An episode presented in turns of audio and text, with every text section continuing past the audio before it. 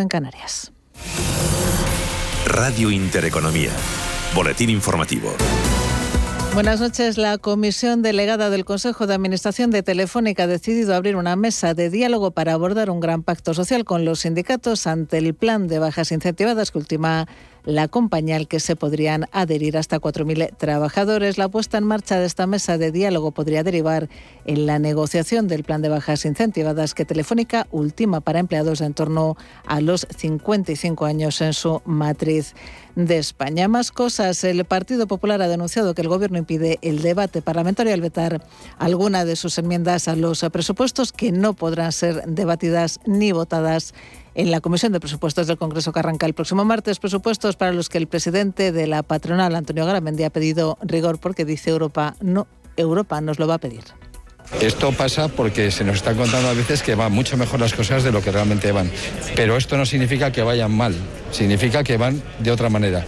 Así que tenemos que tener más rigor en los presupuestos, en las cosas, porque realmente, bueno, pues eh, Europa nos va a pedir ese rigor. Todo ello el día en el que España se ha convertido en el primer país de la Unión Europea que ha pedido formalmente el primer desembolso de los fondos europeos, en concreto un primer tramo de 10.000 millones de euros. Así lo ha informado la propia Comisión Europea, que ahora dispone de dos meses para verificar si se han cumplido todos los requisitos para desbloquear el dinero, entre ellos la reforma de las pensiones. Pues bien, la ministra de Derechos Sociales y Agenda 2030, Ione Belarra, ha garantizado que Podemos no aceptará recortes en las pensiones ni presentes ni futuras, al tiempo que ha insistido en que es falso que Europa exija una rebaja.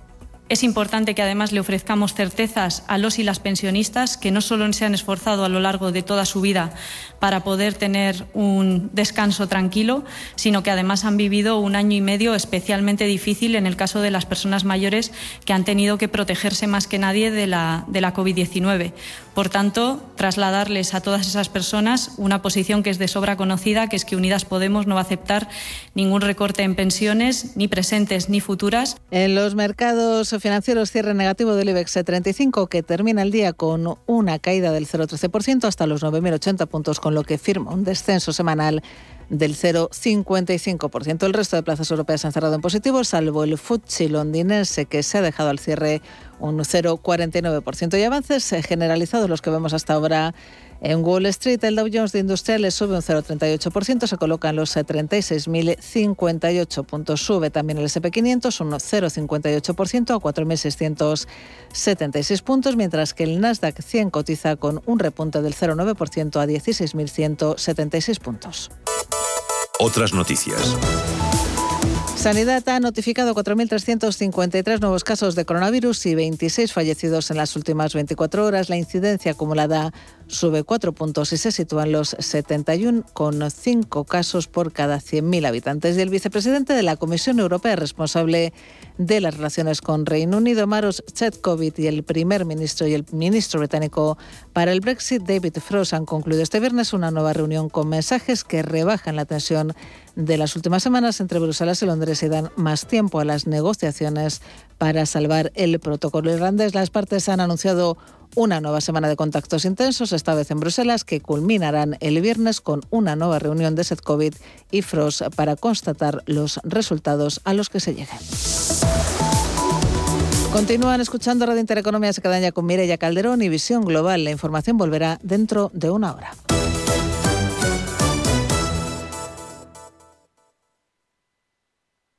El 23 de noviembre el sector económico y financiero español se viste de gala. El economista celebra su undécima edición de la Noche de la Economía, donde se reconocen las acciones más relevantes del ámbito empresarial y económico, con la intervención de don Luis de Guindos, vicepresidente del BCE, con la apertura institucional de la ministra de Política Territorial y portavoz del Gobierno de España, Isabel Rodríguez García. Para seguir el evento puede inscribirse en lanochedelaeconomía.com. Amos de Casa, el magazine para hombres y mujeres en el que encontrarás todas las ideas y sugerencias para la supervivencia doméstica, además de ocio, cultura, compañía y buen humor. Amos de Casa, los domingos a las 10 de la mañana en Radio Intereconomía. Te esperamos.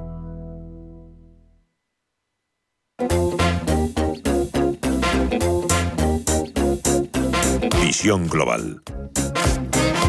Mireia Calderón. Esto es Visión Global en Radio Intereconomía. Es viernes y despedimos una semana en la que los niveles de inflación han copado todas las portadas. Aquí en España, el IPC ha subido en octubre hasta el 5,4%, 1,4 puntos por encima de la tasa registrada en septiembre. Y es además la tasa más elevada desde septiembre de 1992 una alza provocada por el encarecimiento de la electricidad que ha aumentado un 62,8% y las gasolinas, que empieza ya a preocupar. Mariano Olla es vicesecretario general de Política Sindical de UGT. La subida interanual de 5,4 puntos nos parece extremadamente preocupante. Es un dato que no se recordaba desde el año 92 y que viene motivado, como viene siendo habitual en los últimos meses, por las altas, eh, los altos precios de la electricidad. Precio de la energía por las nubes y las eléctricas en el punto de mira. De hecho, la Comisión Nacional de los Mercados y la Competencia ha abierto una investigación a comercializadoras eléctricas por no emitir facturas desde junio, que justamente es cuando los precios de la energía mantenían una carrera alcista que llegó a superar los 200 euros por megavatio hora. Según las fuentes, la CNMC está trabajando en coordinación con las consejerías de consumo de las comunidades autónomas, que son las que conocen qué distribuidoras no están facturando y con el Ministerio de Consumo. Eso por parte de la CNMC y por otro lado la ministra para la Transición Ecológica y el Reto Demográfico y la vicepresidenta tercera del Gobierno, Teresa Rivera, ha señalado que ve importante que las eléctricas no alteren las condiciones de cobertura de precios. Hay un compromiso firme por parte de las, eh, de las grandes empresas eléctricas de no alterar las condiciones en las que venían firmando acuerdos de cobertura, acuerdos de precio a la industria. Y creo que es importante que los mantengan, incluso en aquellos supuestos en los que se pueda producir el vencimiento, porque toque el vencimiento eh, de, esos, de esos contratos. Me parece que es eh, bueno el que puedan, tal y como venían diciendo, mantengan las condiciones del contrato anterior y ofrezcan, mantengan ese precio a los consumidores industriales. Eso en nuestro país y si miramos a Wall Street vemos números verdes cuando la inflación allí también está por las nubes en el 6,2%. Mientras tanto, los mercados no descuentan esa noticia. El Dow Jones avanza un 0,4% hasta los 36.066 puntos. En los 4.677 puntos cotiza el SP 500 con un repunte del 0,6% y el Nasdaq avanza un 0,8% hasta los 15.834 puntos. En el mercado latinoamericano siguen los números rojos. El Merval de Argentina cae un 1,06% hasta los 94.917 puntos. El Bovespa en Brasil en los 106.219 puntos eh, a la baja un 1,2%. El IPSA chileno en números rojos cae un 0,7 hasta los 4.485 puntos y el IPC mexicano se deja más de un 0,5%. Y en el mercado de divisas y materias primas, Estefanía Muniz. Pues el panorama no ha cambiado mucho, continúa el signo mixto tanto en materias primas como en divisas. Y comenzando por las divisas, ahora mismo el euro continúa débil frente al dólar, se está desinflando en los 1,14 dólares y la libra por su parte se mantiene en los 1,34 dólares. Si miramos a las materias primas, el petróleo continúa bajando, el barril de Bren lo vamos a descender un 0,8% hasta los 82 dólares. Y el West Texas de referencia en Estados Unidos retrocediendo otro 0,8 hasta los 80,92 dólares. El oro, el que se encuentra en positivo, está ahora mismo en los 1.866 dólares la onza, recuperando esos 1.800 dólares la onza.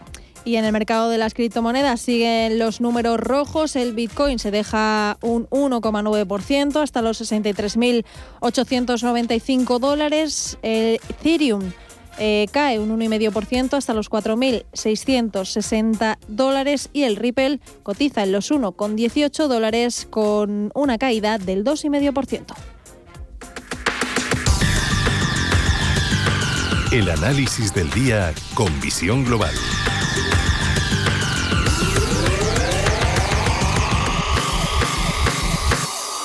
Vamos a por ese segundo análisis del día y saludamos ya a Javier Santa Cruz de China Capital. Muy buenas noches, Javier. ¿Qué tal? Buenas noches. Esta semana hemos conocido los datos de inflación en Estados Unidos que nos ha sorprendido a todos porque se ha disparado a máximos no vistos en 30 años, hasta el 6,2%. Y la pregunta es, ¿ahora qué? ¿Habrá ya subida de tipos? Porque desde Goldman Sachs esperan que la Fed suba tipos cada seis meses a partir del 2022 y que se verá obligada, dice, a subirlos en julio nada más terminar su programa de compras de activo. ¿Se comenzará ya a hablar de esta inflación? Mm, bueno, yo creo, vamos a ver, son dos cosas diferentes. Por mm. un lado, la estanflación es algo que eh, se verá antes en otros países desarrollados, como puede ser incluso en el caso de, España y de otros países europeos donde las tasas de crecimiento de la economía se están moderando de una forma importante y donde todavía no se han recuperado los niveles previos a marzo de 2020. Entonces eso sí que se, mm, será mm, probablemente la situación macroeconómica será antes que Estados Unidos eh, y luego después se producirá en Estados Unidos porque todavía las tasas de crecimiento son lo suficientemente grandes como para mm, escapar un poco de esa situación. Pero lo más importante es que se produzca la subida de los tipos de interés. Entonces, esa subida eh, probablemente sea más, más, más temprano de lo que, de lo que se está eh, esperando, que la, por, por tanto la, el, el, recorte de, la, de las compras eh, que se hacían de, activos pues se haga antes y se haga de una manera más rápida, porque entramos en una situación mm, muy preocupante para, para en materia de, inflación y sobre todo la capacidad que tiene históricamente Estados Unidos de exportar esa, esa inflación al resto y por tanto eh, convertir esto en un fenómeno pues eh, más no, no precisamente transitorio sino que pueda durar por lo menos dos tres años. Y además en Estados Unidos, Javier, está también el debate de Powell y Brainard. Los bonos prefieren a Brainard, pero si finalmente Biden la elige a ella, ¿podría acabar pesando en las cotizaciones de la gran banca de Wall Street o no?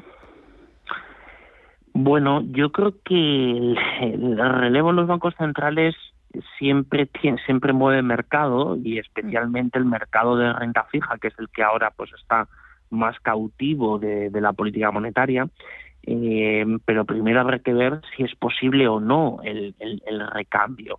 El recambio no lo veo fácil, eh, no solo ya por el mandato del, actual presidente de la FED, sino muy especialmente porque en Estados Unidos si hay una cosa que se suele, que suele cumplirse es la prolongación del la digamos el segundo mandato no o sea de que hay no solo uno está los los años que los años que le corresponde el primer mandato, sean tres, cuatro, cinco años, sino que solo está un segundo. Es muy raro que se que se produzca una sustitución antes de, de, de, ese, de ese segundo mandato. Entonces, eso también demostraría el grado de intervencionismo que la administración Biden quiere tener eh, y entonces eso no estoy del todo seguro de que sea posible en este en este momento. Y seguimos en Estados Unidos porque a todo este debate generado, la inflación, se le suma además todas las excisiones de tres titanes centenarios para poder sobrevivir, como son General Electric, luego Toshiba y por último Johnson Johnson y también se habla de IBM. Bueno, esa, eh, esa es una de las eh, de los fenómenos que se producen no con cierta frecuencia, pero sí se ha, producido en repetidas ocasiones a lo largo de los años, eh, primero, efectivamente, por una cuestión de supervivencia, pero también porque eh, cuando se dividen las acciones, eh, cuando salen a cotizar las, eh, los, los subgrupos o en este caso, pues las otras las otras mitades, el efecto sobre las cotizaciones suele tener un efecto positivo, ya que lo que se hace es, por un lado, aclarar y poner más poner más de relieve las cuentas de resultados de cada parte, de cada parte del negocio, y eso, por ejemplo, pues hemos visto bastantes ventajas con, con las con las eh, separaciones que se hicieron, por ejemplo, en los últimos años, pues desde las tecnológicas, pasando por algunas compañías energéticas, etcétera. Entonces eh, tiene tiene algo siempre más de fondo eh, también desde el punto de vista eh, bursátil y por tanto eso pues tiene un efecto que normalmente suele tener un efecto positivo eh, a medio plazo sobre esas cotizaciones. Mm, y ya aquí en España el IBEX 35 sigue atascado alrededor de los 9.100 puntos. Hoy termina la jornada y la semana con una caída del 0,13% y en el conjunto de la semana pierde un 0,5%. No sé cómo ves al selectivo español, cómo se está comportando. El caso de, del IBEX y, del, en general del mercado español es eh, uno de los, de los perjudicados eh, primero por, la, por, por el ritmo al que están yendo la recuperación de las cuentas de resultados de las de las empresas principales empresas españolas pero luego también porque uno de los eh, si vemos en la comparativa con con Europa y, por supuesto con, con otros con otros mercados como sería el caso siempre la eterna comparativa entre el mercado americano y el europeo. España tampoco ofrece suficientes elementos eh, de atractivo eh, especialmente viendo los sectores mayoritarios en este momento en compañías cotizadas eh, que hagan hacer una apuesta suficientemente fuerte a medio plazo, es decir, llevamos estancados entre los 8.500 y los y los 9.500 puntos mucho tiempo. Entonces, en, esa fluctuación, esa, lateralidad eh, nos lleva acompañando demasiado tiempo. Entonces, no, no le, si tuviésemos que encontrarle fundamentos suficientemente interesantes para, para una inversión en el mercado español, costaría bastante, eh, visto lo visto y sobre todo y, en el momento también de recuperación económica en el que en el que estamos, que no es precisamente el óptimo. Y ya para acabar, Javier, eh, ¿alguna recomendación? Mm, recomendación ahora mismo no tengo, no, no, no tengo ninguna, porque eh, primero, los de, en, el, en el mercado español, eh, como digo, cuesta encontrar cuesta encontrar oportunidades oportunidades claras, pero luego también hay otro elemento que, por ejemplo, si nos vamos hacia eh, valores que en este que todavía pues siguen dando, eh, por ejemplo, pues dividendos atractivos, eh, típicas compañías que que están compradas pues por, por fondos más o menos estables, lo que nos encontramos es que eh, o bien no tienen problemas a la, a la hora, por ejemplo, de recuperar pues los, los, los pagos y las retribuciones a los a los accionistas, o bien eh, lo que se, lo que seguimos es empeñados en cosas como los dividendos en acciones y cosas de este estilo. Entonces, no, no, no le encuentro, no encuentro exactamente atractivo alguno o, bueno, a lo mejor hay, probablemente haya alguno, pero eh, eh, expertos en la materia hay mucho más que yo a la hora de encontrar estas cosas en, en el mercado español. Pues Javier Santa Cruz, muchísimas gracias por acompañarnos hoy en Visión Global y pasaba un buen fin de semana. Gracias, buen fin de semana.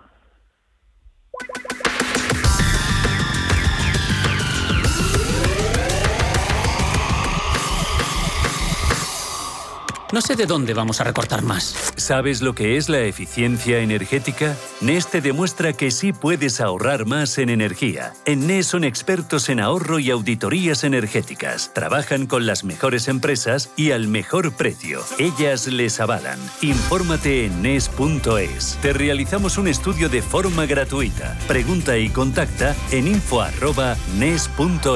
NES, conviértelo en tu partner energético. Las hipotecas del Santander son por ti. Porque tú, porque te. Por ti, porque tú, porque te.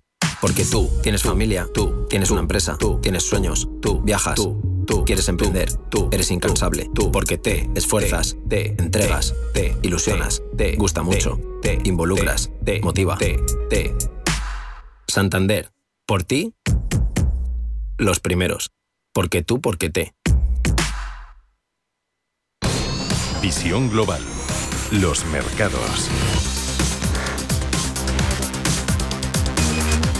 Y de vuelta a las principales bolsas europeas, han despedido la sesión mayoritariamente con avances moderados y en zona de máximos tras los bandazos provocados por el dato de IPC de Estados Unidos. Por su parte, el IBEX 35 sigue atascado alrededor de los 9.100 puntos y hoy ha terminado la sesión cediendo un 0,13% hasta los 9.080 puntos. En el conjunto de la semana, el selectivo español ha perdido un 0,55%. Las empresas más ligadas a las materias primas se han inclinado hoy por la corrección. Además, el freno registrado en el precio del petróleo y los resultados dispares entre las siderúrgicas europeas han activado el freno en las acciones de Repsol, que han caído un 2,1%. ArcelorMittal un 3, que pierde buena parte de lo ganado el jueves, y Acerinox también que ha caído un 1,1%. Las altas en el día de hoy las han liderado Celnex con una subida superior al 2%, CIA Automotive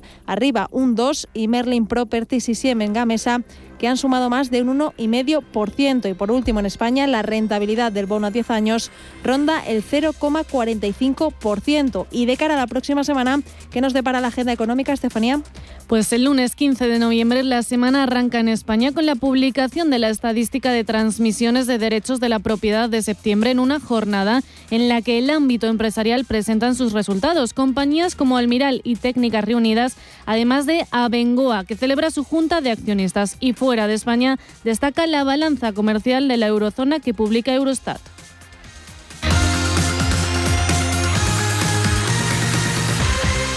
Los edificios de más de 500 metros cuadrados ahora están obligados a obtener el certificado de eficiencia energética. ¿No lo tienes? Infórmate y evita sanciones. NES, especialistas en gestión y ahorro energético, se encarga de todo el proceso para que llegues a tiempo y con la máxima calidad. Entra en NES.es. Cariño, qué ganas de probar cosas nuevas. ¿Sí? Pues vámonos a Valladolid a disfrutar del Festival Internacional de la Tapa. ¡Corre, que empieza!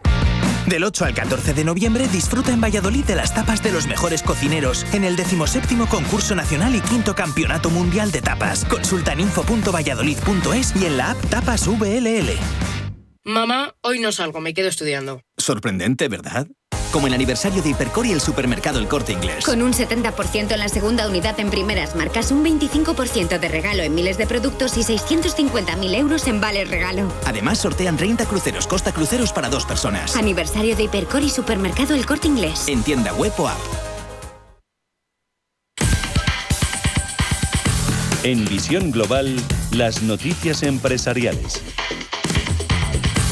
Telefónica abrirá el plan de bajas voluntarias a 4.000 trabajadores de más de 55 años. Sería una nueva estrategia para la reducción de costes ante las dificultades que vive el sector en España, penalizado por la caída de ingresos a causa de la fuerte competencia. La edad de salida se situaría en 55 años, de tal manera que el colectivo de empleados que podrían acogerse rondaría las 4.000 personas, casi el 22% del total de los 18.500 trabajadores que integran las plantillas del convenio de empresas vinculadas, Telefónica de España, Móviles y Soluciones. El grupo sumaba 22.500 empleados en España al cierre del 2020, al incluir la corporación y otras filiales. Ferrovial vende la filial de servicios CIMEC en Estados Unidos a un fondo de Architect Equity. La española ha alcanzado un acuerdo con un fondo gestionado por Architect Equity Holdings para el traspaso de Time Oil and Gas. El cierre de la operación se ha fijado para el 30 de noviembre y se ha eludido ofrecer la valoración de la compañía. Timec facturó 165 millones de dólares en 2020 y tiene 50 años de experiencia. Entre sus principales clientes se encuentran Chevron, Shell, Valero, ExxonMobil o PBF Energy. Y Merlin Properties eleva su beneficio operativo y confirma guías para 2021. Merlin cierra septiembre con un beneficio operativo de 201,9 millones, un 2,3% más respecto al mismo periodo de 2020, con un EBITDA de 277,4 millones. El grupo inmobiliario cerró los nueve primeros meses del año con una facturación de 381,3 millones y un EBITDA recurrente de 277,4 millones y reitera sus objetivos para el 2021.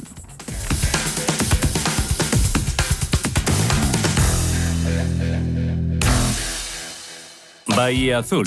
Bienvenido al paraíso. Bahía Azul en Fuerteventura, a menos de tres horas de cualquier punto de España, vuelos diarios y un sinfín de deliciosas actividades como el surf, villas con magníficas instalaciones, piscina, jacuzzi, barbacoa y todas las comodidades que puedas imaginar. Bahiaazul.com 25% de descuento al reservar en la web de diciembre a abril. Estamos en el top 3 de los 25 mejores hoteles de España, según TripAdvisor.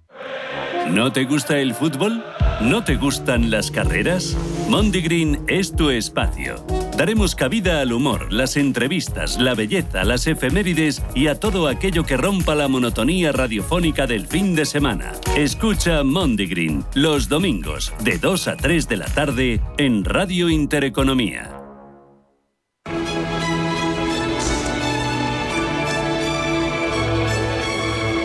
El universo youtuber ha transformado el contenido, pero también los salarios. Los profesionales que se dedican a comunicar o entretener a través de YouTube han convertido sus cuentas bancarias en una realidad paralela a la que pocos pueden aspirar. Sin ir más lejos, Andrei G, que es un youtuber especializado en el mundo de las criptomonedas y finanzas personales, que se dedica a explicar los entresijos de la economía para impulsar la de sus suscriptores. Bitcoin to the moon. This is exciting. Cuando empezó en el mundillo, Andrei ganó solo en el primer año cerca de 86.000 euros por publicidad. Ahora, tan solo tres años después, tiene la misma cifra al mes y puede presumir de contar con 1,7 millones de suscriptores. Un joven que empezó haciendo vídeos sobre magia y gracias a la deuda de sus padres ha encontrado su pasión, los números. Pero YouTube no paga a cualquiera, ya que impone una serie de condiciones. Los famosos creadores de contenido deben contar con al menos mil suscriptores y 4.000 horas de visionado en el último año. Después, comienzan a monetizar el canal a través de los anuncios y las suscripciones. Por cada mil visualizaciones de anuncios, los anunciantes pagan una tarifa determinada a YouTube, quien se lleva el 45% de los ingresos y el creador se queda con el resto. En el caso de Andrei Yik, ha visto más de 1,3 millones de euros tan solo en los últimos seis meses, unas cifras que se han revalorizado gracias a su contenido sobre las criptomonedas.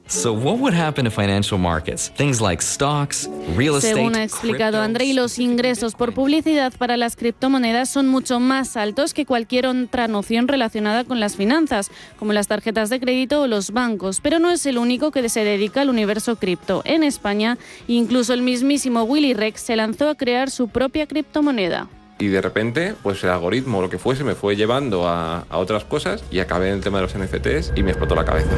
El mundo de YouTube y el mundo de las criptomonedas, un universo en potencia que presume de generar grandes ingresos. Ahora imagínense unir ambos.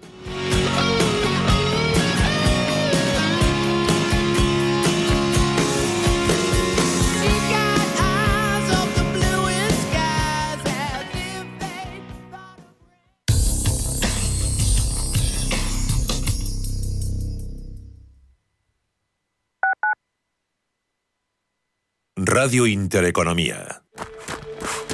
Hasta donde quieras, hasta donde quieras. Seguros de salud Mafre. Toda la confianza que necesitas. Con chat médico 24 horas y videoconsulta gratuita. Estés donde estés. Ahora, hasta con 6 meses gratis. Consulta condiciones en mafre.es. Mafre Salud. Hasta donde quieras. Si quieres mejorar tu formación o tu empleo, apúntate a los cursos gratuitos de formación profesional para el empleo de la Comunidad de Madrid. Podrás elegir entre más de 13.000 cursos. Infórmate en tu oficina de empleo o llamando al 012. Financiado por el Ministerio de Educación y Formación Profesional. Comunidad de Madrid. ¿Qué le diría Cervantes al presidente del gobierno o Volter a la oposición? Descúbrelo junto a toda la actualidad cultural en el Marcapáginas, en Radio Intereconomía. Todos los sábados a partir de la una de la tarde. El Marcapáginas, con David Felipe Arranz. Porque la cultura también puede ser divertida. Más de un 20% de los estudiantes universitarios en España necesitan apoyo económico para llevar a cabo sus estudios. En la Fundación La Caixa concedemos becas a estudiantes excelentes con escasos recursos económicos para acceder a estudios de grado universitario. Solo es progreso si progresamos todos. Fundación La Caixa. Viajes, destinos, cultura, gastronomía hacen diferente a cada viajero. Recorre el mundo cada semana con nuestro programa de viajes Clase Business. Descubre los mejores destinos de lujo y experiencias exclusivas de una manera diferente. Cada sábado de 12 a 1 del mediodía, escucha Clase Business con Elena Fraile en Radio Intereconomía. Los mercados financieros las bolsas más importantes. Información clara y precisa. Esto es Radio Intereconomía.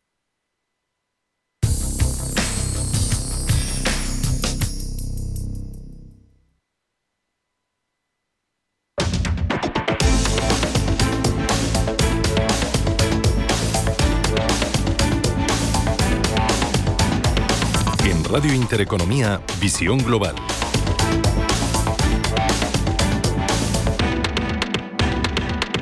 Es viernes y lo que toca ahora es repasar los mejores momentos que nos han dejado las tertulias en esta semana, en la que continuamos pendientes de los últimos días de la COP26 en Glasgow. Fue el tema del que quiso empezar a hablar Juan Iranzo en la tertulia del pasado lunes que compartió con Miguel Villarejo y Rafael Moreno creo que no podemos dejar de hablar de la cumbre eh, de Glasgow, que a mí me ha dejado pasmado, ese decimosexta eh, eh, cumbre sobre el cambio climático, que prácticamente por definición por decisión de los de los jefes de Estado y Gobierno de los 27 de los países, 20 países más grandes del mundo, pues la temperatura va a subir 1,5 grados en concreto.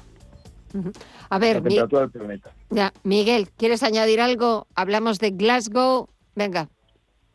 Bueno, eh, lo que hemos visto es que, sobre todo, la, agitación, o sea, es la típica, la verdad es que es muy ingrato ¿eh? ser un ponente y un participante en esta cumbre porque no consigue mm, poner contento a nadie. Los negacionistas porque creen que esto, evidentemente, lo que, lo que está viendo ahora mismo y se ha hecho evidente, sobre todo a raíz de estas subidas del gas y de los derechos de CO2, es que la transición energética es, es, cara y, esto y, tiene que salir del bolsillo de los ciudadanos y estos se tienen que, em, que concienciar de que no vamos, si queremos salvar al planeta, esto pues bueno vamos a tener que rascar el bolsillo no hay no hay otra. Pero es que al mismo tiempo fuera tienen a Greta Thunberg y, ah, y sus y sus seguidores diciendo que, que esto es maquillaje que esto no sirve para nada en fin, esto pues luego están los chinos que dicen que sí, que, pero que no ahora. Esto es como como San Agustín, ¿no? Señor, dame castidad, pero no ahora. Esto, pues sí, sí. Y, los indios no te quiero ni contar y Putin que. luego, exacto, los rusos, que faltan los rusos. Claro, pero que Putin además vive de vender combustibles fósiles, o sea, es su negocio. Rusia es es un ejemplo de economía esto que no ha sabido vamos está en, los en lo que hizo Stalin más o menos siguen siguen con ello. Esto entonces pues evidentemente para ellos todo esto es les suena a un intento de agresión. En fin, que, es, que, que con esto de, de la COP 26, esto no es que nunca llueva a gusto de todos, es que llueve a disgusto de todos. a ver, Rafa, venga, tu opinión no sé, dar una opinión es muy, muy difícil porque no sé si enfrascarme en disquisiciones ideológicas y conceptuales y o irme a un nivel más superficial, no lo sé, no sé, hemos hablado de esto, lo he entendido y no sé muy bien cómo, cómo enfocarlo ahora mismo. Vamos a ver, por irme a, al, plano más, más, más propagandístico de la situación. Vamos a ver, uh, cambio climático lo ha habido siempre, indudablemente el cambio climático, un cierto calentamiento que estamos sufriendo en los últimos años, eh, no es eh, eh, cuestión del hombre en su mayoría, sino que es cuestión, pues indudablemente, de la propia naturaleza y el 95-96% de la misma, pues no corresponde a los efectos del hombre. Pero asumiendo que ese 3-4% puede ser relevante, pues venimos viendo, venimos viendo un proceso de industrialización, pues de, finales del siglo XVIII la primera y la segunda de finales del siglo XIX. Entonces hemos visto que durante un siglo, indudablemente, pues se han ido cometiendo barbaridades ambientales y esto se sabe, se conoce y se han puesto ya en práctica medidas para revertir todo esto desde hace muchos años. Yo recuerdo en los años 80 cómo se hablaba de la deforestación en Amazonas, recuerdo cómo se hablaba de las ciudades más contaminadas del mundo, que en aquel entonces pues, era México o era San Paulo y todo eso ha ido mejorando muchísimo en políticas de reciclaje se ha mejorado muchísimo, infinitamente, desde los años 70, 80, que se alcanzó ese pico horrible de contaminación. Es decir, que ahora sufrimos un calentamiento, no significa que la contaminación sea más alta que antes, no es así. Antes era superior en todo el mundo occidental, que ido mejorando muchísimo. No hablo de India, de China, de otros países en desarrollo, pero sí de los países occidentales. Por lo tanto, que las cosas han ido mejorando por convencimiento propio y sin grandes eh, soflamas, pues se ha ido produciendo. ¿Y por qué?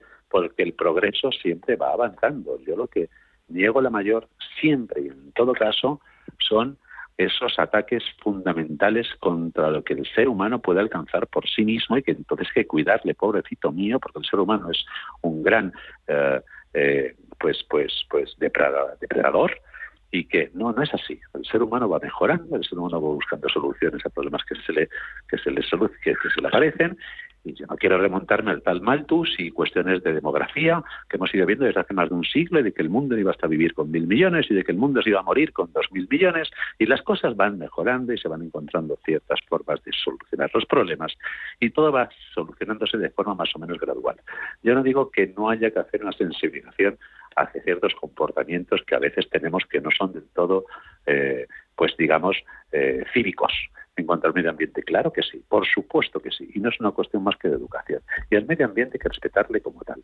Pero ni entrar en historias de salvar el planeta, de que se muere mañana, de que va a subir la... Bueno, yo recuerdo un artículo que leí el otro día del país hace 40 años, que decía que para el año 2000 habrían subido las temperaturas 5 centímetros, centímetros y las Maldivas no existirían.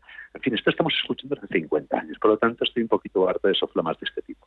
Obviamente hay un calentamiento, obviamente esto es así y obviamente se irán solucionando las cosas como se han solucionado siempre.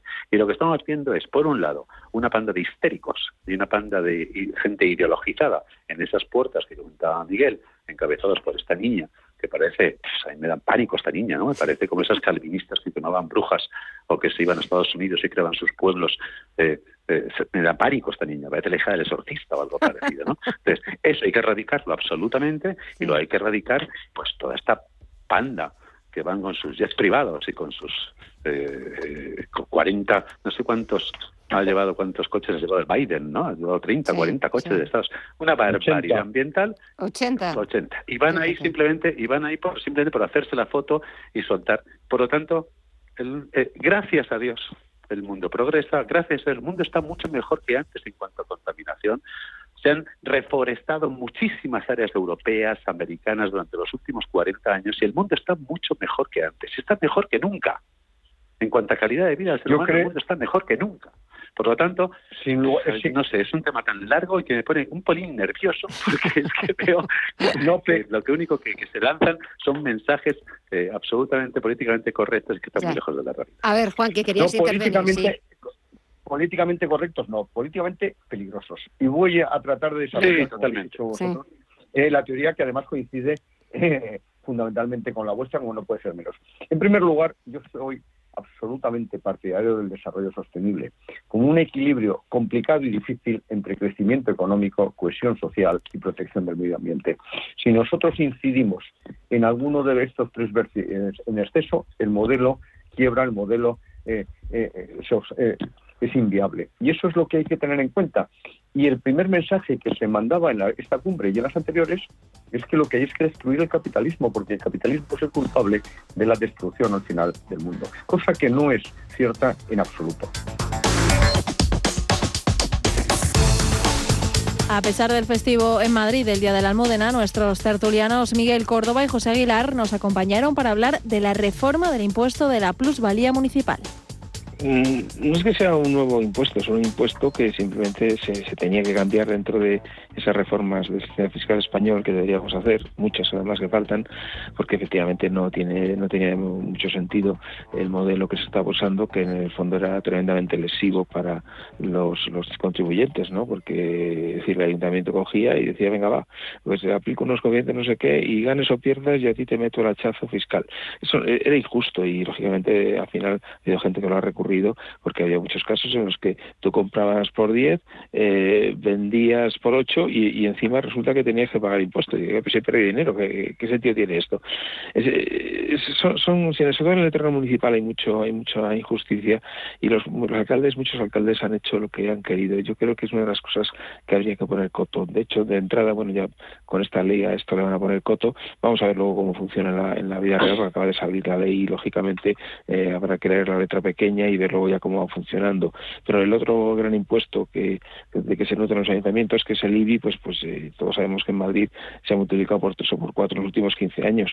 Es decir, que, yo, yo me acuerdo que, por el, apartamento que tengo aquí en una zona aquí por la zona del río, que no es ninguna maravilla, eh, pagaba 200 y pico euros hace 15 o 18 años más o menos y ahora pago 845. Eh, bueno, es decir, ¿hasta qué punto un alcalde puede multiplicar por tres o por cuatro los impuestos? Porque en la segunda ley lo podría multiplicar por mil y, no se le podría decir nada. Entonces, ese tipo de cosas son cosas que es necesario eh, cambiar dentro de un esquema global de, modificación del sistema fiscal español. A ver, José, ¿tú qué opinas? Bueno, esta última sentencia no hace más que confirmar toda una jurisprudencia que era apabullante, porque el propio término de impuestos sobre la plusvalía pues era contradictorio, o sea, como que no se estaba grabando la, propiamente la plusvalía, sino que se estaba grabando cualquier operación inmobiliaria independientemente del beneficio que supusiera para, para el vendedor. En ese sentido, pues bueno, se pone un poco de orden y se y se, y se evita que los, particulares, sobre todo, tengan que tributar eh, sobre una operación en la que en ocasiones no había no había plusvalía ninguna. Ahora bien, esto plantea, digamos, eh, varios problemas. El primero se refiere a la propia, al propio modelo de financiación local, que es un poco lo que han dicho los ayuntamientos en estos días, más allá de que esta nueva, de que la nueva ley pues les permita de nuevo recaudar por este concepto, es probable que la recaudación sea inferior y no olvidemos que el impuesto sobre la plusvalía era la segunda fuente de ingresos para los ayuntamientos eh, después del IBI. Y los ayuntamientos, no, lo olvidemos, pues gozaban de una cierta, en general, ¿eh? gozaban de una cierta salud financiera, pero un recorte drástico de una de sus principales fuentes de ingresos, pues pueden suponer puede suponer un duro varapalo para los, sus, para su financiación y en ese sentido pues eh, ahora mismo la cuestión no es solamente cómo se reforma este este impuesto este tributo sino sobre todo cómo se redefine el modelo de financiación local lo cual es importante porque realmente los ayuntamientos dependen gran cantidad de servicios, eh, de servicios directos al ciudadano y, bueno, pues esos, esos servicios hay que asegurarlos. Y, luego hay un, hay un otro segundo problema, al menos hay muchos más, ¿eh? pero hay un segundo problema que se deriva de la propia seguridad jurídica. Hay voces que, atachan, digamos, la, fórmula empleada por el gobierno, pues de, que no es suficientemente sólida y estas cosas no se improvisan. Es decir, que si en estos momentos los ayuntamientos tienen seis meses pues para redefinir su, su modelo, digamos, de, tributación por este concepto, pero eh, si, si, si, luego pues este esta esta ley pues es, es, recurrida y de nuevo pues eh, se crea un vacío legal a este respecto, pues se sigue poniendo, se prolonga ¿no? Esa, esta provisionalidad en el sistema de financiación local. O sea que yo bueno, me felicito digamos, a, todos los contribuyentes que no tengan que pagar cuando, no les correspondía, pero queda pendiente, por supuesto, la, definición de nuestro modelo de financiación local. Quería también hablar y comentar eh, el artículo que aparece hoy, que, lo he visto también eh, mm, eh, por que lo han tuiteado y, durante todo el día. Ese artículo de, Financial Times en su edición de hoy que hace un demoledor análisis sobre la economía española y que titula España la retrasada de Europa.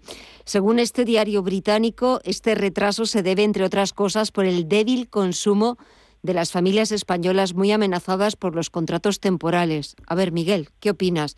¿Somos los retrasados de eh, Europa? pues eh, yo creo que es una perogrullada. O sea, imagino que que el señor de Financial Times ha escrito el artículo, pues, eh, pues simplemente ha constatado lo que los demás llevamos constatando desde hace muchos años.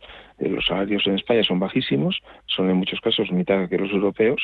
Eh, pues, lógicamente, ¿cómo vas a consumir? Vamos a ver, si es mileurista y vives en Madrid y te meten en, yo qué sé, 600 o 700 euros de alquiler, que, que, no te queda mucho para lo que es Madrid, ¿qué, ¿qué te queda para consumir? Claro, es que es que es un problema, o sea, eh, al final que estás pues, tomando pizzas y cosas de estas, ¿no? Entonces, eh, hay poco consumo en, en España, sí, claro, pero es que un señor danés que cobra dos veces y pico más que en español, la media de salarios en, está en 57.000 euros, pues si tú cobras de media 57.000 euros de salario, pues evidentemente puedes consumir mucho. Eh, si cobras la media en España, que está en 26.000 y pico, pues pues puedes consumir muy poco, porque buena parte se te va, te digo, en alquileres o y en en, suministros, en, cosas que tienes, cosas básicas. Al final a la gente le queda muy poco dinero para consumo. Entonces, el, que es el círculo vicioso, la pescadilla que se muerde la cola. Los empresarios pagan muy poco salario, eh, eh, bueno, pues por lo que sea, siempre lo hemos dicho, por el problema que tienen de que no invierten ni más de, de que no, no, no tienen sus propios productos en general y que, que, bueno, pues que no, hay mucha gente que compra por vende por 15 y, se llaman empresarios, pero realmente no lo son. Entonces, al final, eh, para poder competir con Europa, lo hacen a base de bajos costes laborales. Esos bajos costes laborales, en un país en el que tenemos 15 un 15% de, de, paro estructural, pues hace que, se acepten los salarios que se te ofrecen, porque es que si no, pues, eh, los, va a coger otro. Entonces, eh, tormenta perfecta. Mucha gente que quiere trabajar y que no consigue un salario y los empresarios dicen, bueno, pues oye, pues pago poco, que seguro que viene alguien y ocupa el puesto. Y, con, y lógicamente, pues esos salarios se institucionalizan y el consumo pues no, no tira.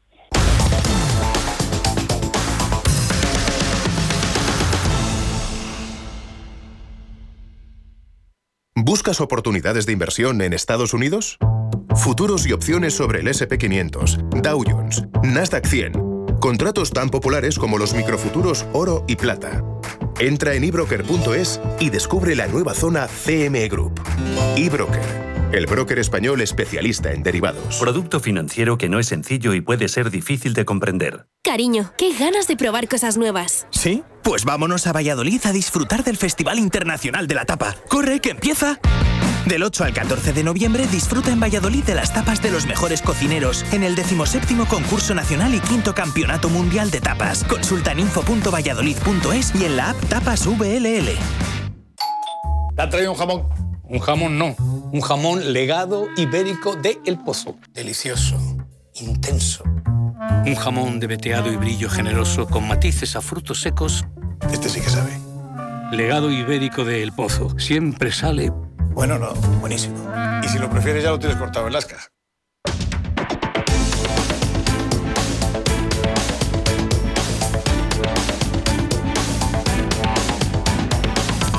Despedir la semana nos quedamos con los paros de tres días a finales de diciembre que han convocado los camioneros porque entienden que la situación es insostenible. Así empezamos a charlar con Miguel Villarejo y Pedro Fernández.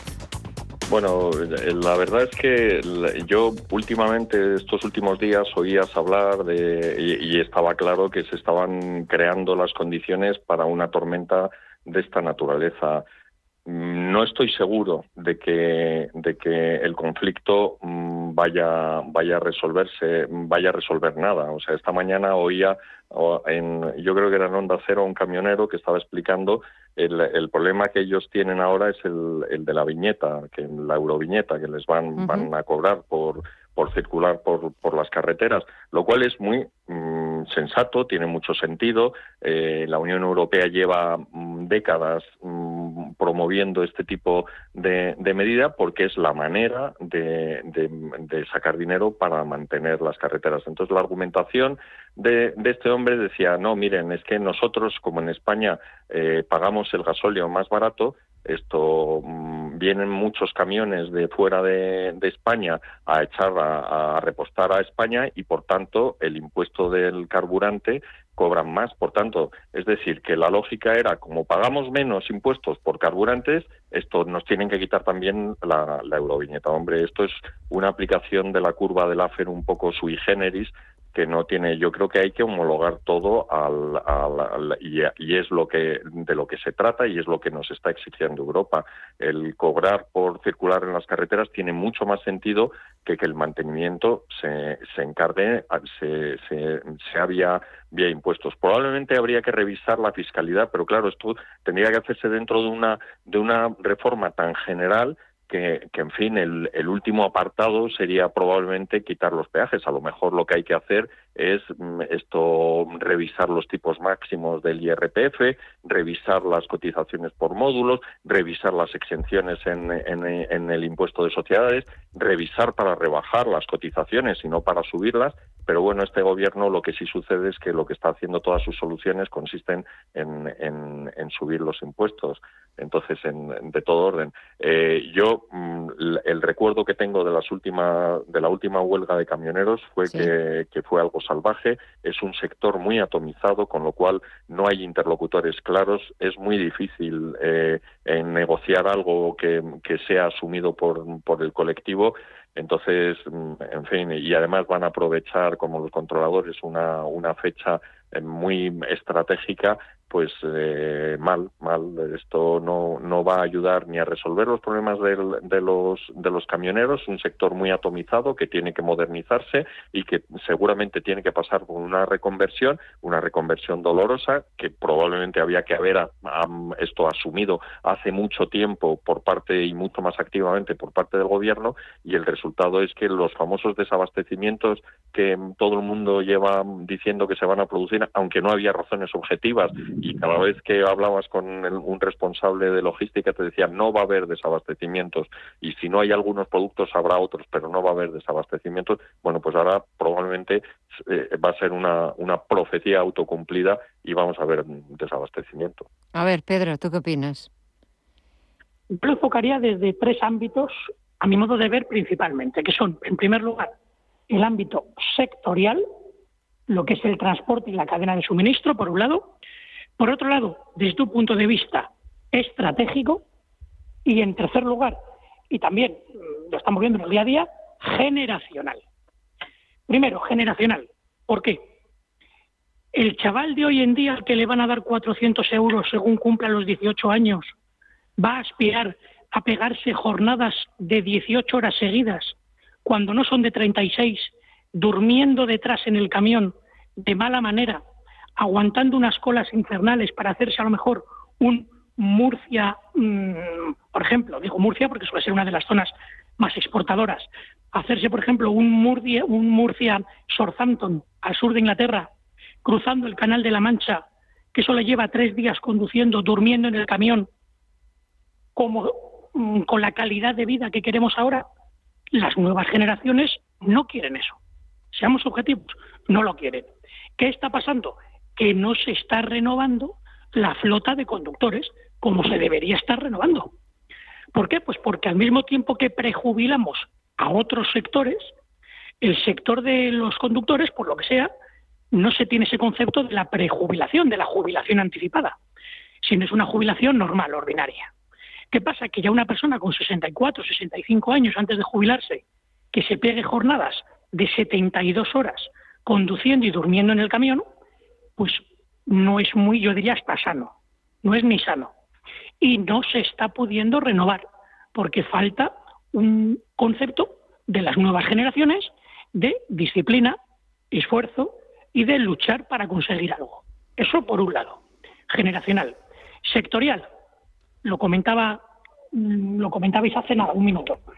Un problema importante que es el eh, la distribución, la, la gran división que hay en el sector del transporte. Está no solo atomizado, yo creo que diría que está hasta, hasta mal distribuido. El perfil de empresa es de no más de ocho empleados, diez empleados, una, dos, tres furgonetas y moviéndose donde pueden, intentando coger pues cualquier transporte o negocio que le pueda ir viniendo. Y a su vez, esa pequeña, pequeña empresa de transporte pues como que no está muy bien avenida con la mediana empresa de transporte y a su vez la mediana con la grande empresa. Y a su vez lo que es el transporte con el sector de los cargadores. ¿Por qué quiero decir con esto? Que el sector de la cadena de suministro ya viene, arrastrando, ya viene arrastrando problemas importantes, me consta, entre dentro del mismo sector del transporte, pequeña, muy pequeña, mediana y gran empresa, junto con los cargadores, es decir, los distribuidores. Estuvieron a punto, hace unos años, de modificarse la ley general del contrato de, transporte y al final no se llegó a un acuerdo, en parte, en parte, por los matices que exigía el sector del transporte. Algunos justificados, otros, en mi opinión, menos justificados, pero no se llegó a ese acuerdo. Y en tercer lugar, desde un punto de vista estratégico. He dicho el generacional, el sectorial y ahora muy importante el estratégico. Y yo me pregunto, a día de hoy, ¿por qué no nos planteamos un transporte en España por tren? ¿Por qué todo el transporte de mercancías tiene que ser por carretera, teniendo ahora mismo el sistema ferroviario tan potente que tenemos? ¿Por qué tenemos que llegar todo a los polígonos en camión, pudiéndose hacer ese transporte que denominamos en el sector de la, logística, de la logística intermodal? España tiene 27 puertos y esos 27 puertos, cerca de la mitad, tienen ya un sistema de tren que parte del mismo puerto. ¿Por qué no afianzamos, insisto, el sector ferroviario para potenciar el transporte de mercancía y nos limitamos al transporte de carretera? ¿Hay algún interés creado? Insisto, tenemos 27 puertos, la mitad tienen la posibilidad de transporte ferroviario y no aprovechamos el transporte intermodal. Si lo tenemos, ¿por qué no lo aprovechamos? Eso yo creo que sinceramente, no es valor añadido y no estamos siendo operativos y generando valor teniendo la posibilidad. A ver, eh, Miguel, ¿quieres añadir algo más? Sí, bueno, esto último que, has señalado es muy interesante porque efectivamente hoy justamente ha habido un acto de, empresarios reclamando el corredor mediterráneo. eh, este es una de las asignaturas pendientes, no, no porque normalmente se, se, vincula con reivindicaciones de tipo nacionalista, pero es, un, es, es de sentido común. Es decir, si se consiguiera habilitar eh, un corredor ferroviario para transportar mercancías por, por el Mediterráneo, se abarataría muchísimo. El, no, no, es que solo se desviaría esto parte del transporte de, mercancías al ferrocarril, sino que se abarataría muchísimo el, el transporte. ¿Qué sucede? Pues que a lo largo del Mediterráneo lo que tenemos en, es un, un, único, un único, una única vía que, que tienen que compartir mercancías y pasajeros. ¿Y qué sucede? Pues que hay que hacer apartaderos para que se aparten unos trenes y pasen otros. Y estos apartaderos tienen una longitud máxima que creo que son de 150 metros y entonces el transporte por, por ferrocarril esto compensa, pero para convoys mucho más largos. Entonces, mm, todo eso requiere, y desde hace años lo reclaman, y hay muchísimos estudios que reclaman que se haga, que se acabe ese corredor mediterráneo, que se hagan unas vías, no, no importa tanto el ancho de vía como la longitud de los convoys. A partir de determinada longitud es mucho más rentable. Y, por ejemplo, los coches en la zona franca, pues los coches tienen que ir en camión, tienen que ir hasta, hasta un tren, se montan a un tren y de ahí salen a los, a los mercados, mientras que los franceses o los alemanes tienen a pie de fábrica la, el, el, el, tren que en, en el que enganchan el, el coche y el transporte es muchísimo más barato, con lo cual nuestros vehículos serían nuestros coches, que ya son bastante competitivos en, en el resto de Europa, serían mucho más si se, si se llevara a cabo esta, esta obra. Y tendría el efecto añadido de que no dependeríamos del transporte en carretera, que como, como muy bien ha señalado, está el, efectivamente hay un, una falta de, de, de, conductores porque porque no es no es un trabajo no no por las condiciones económicas sino por las propias condiciones laborales muchos días fueron muchas horas de, de, trabajo muy poca gente quiere tener un, un, trabajo de ese tipo y lo lógico es que si llegamos a, a, ver vehículos autónomos lo primero que se cambie sean los camiones y dentro de quizá 15 20 años ya no haya camioneros porque los camiones circulen solos por, por, por, las carreteras. Pero, entre tanto, lo lógico sería haber apostado por, por el ferrocarril, cosa que aquí en España no se ha hecho.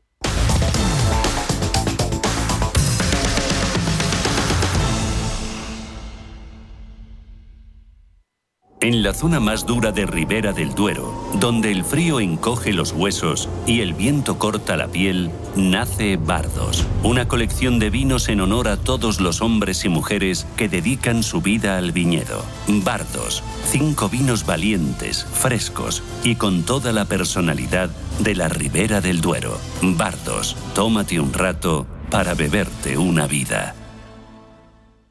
Musiconomía un programa musical con otra perspectiva. Los domingos a las 8 de la tarde en Radio Intereconomía, Álvaro Martín Cicero invita a músicos para que nos hablen de lo suyo y a la vez de tendencias, cómo se enfrentan a la industria musical, crowdfunding y naturalmente escucharemos sus creaciones. Musiconomía, un programa de música distinto. Los domingos a las 8 de la tarde en Radio Intereconomía.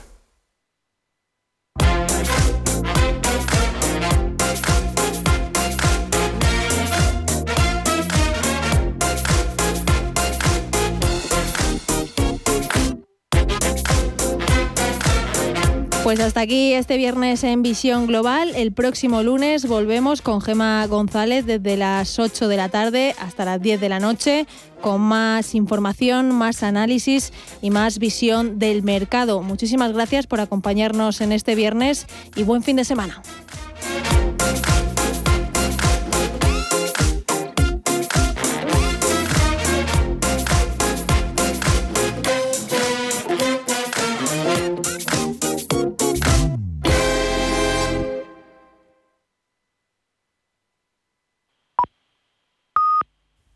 Son las 10 de la noche.